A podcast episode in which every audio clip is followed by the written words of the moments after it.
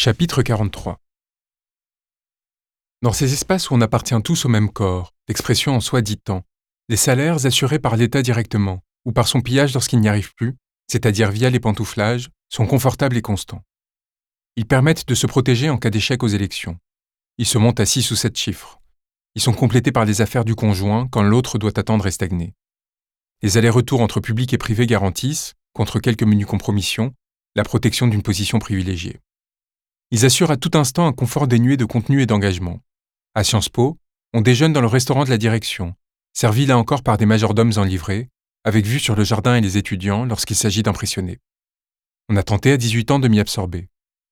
À 20 ans, alors que l'on me demandait de trahir pour la première fois, Richard Descoings me proposant de participer à la mission lycée, censée lui ouvrir les chemins du ministère de l'Éducation, je m'en désolidarisais brutalement, pour ne jamais y revenir.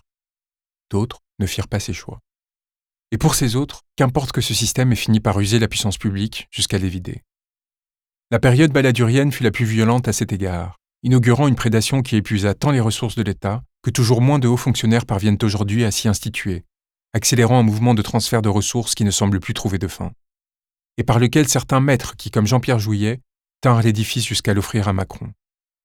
Voilà comment se crée la confiance en ces lieux. À force de compromissions réciproques, jusqu'à ce que plus personne n'ose se désolidariser par peur d'être à son tour attaqué. Elle n'est pas même machiavélique. Habitué au secret des alcôves, on y apprend que la trahison de l'un exposerait la compromission de l'autre.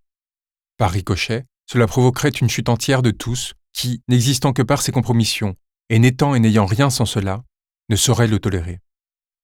Alors on se tait et on s'échange les corps, comme dans les tribus les plus primitives. Comment, dans ces circonstances, penser aux principes démocratiques, Pensez même à l'idée de politique, alors que l'État apparaît avant tout comme un simple outil servant à reproduire les héritages et les positions, en stabilisant la nation et en autorisant son exploitation.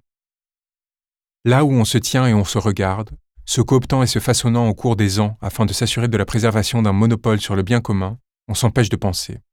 Là où on se tient, M. Macron est apparu comme un candidat idéal, capable de régénérer un système sur le point de s'effondrer, et pour servir autant que pour se servir, pour prolonger ce système tout en donnant des gages de crédibilité à un appareil d'État qui s'apprêtait encore et encore à pirater, à dévitaliser, à piller. Là, élu mais démuni, s'est retrouvé un être à l'apparence de neuf et aux emprises maintenant connues et avariées, condamné à nommer un Premier ministre du fait de rapports d'endogamie évasés.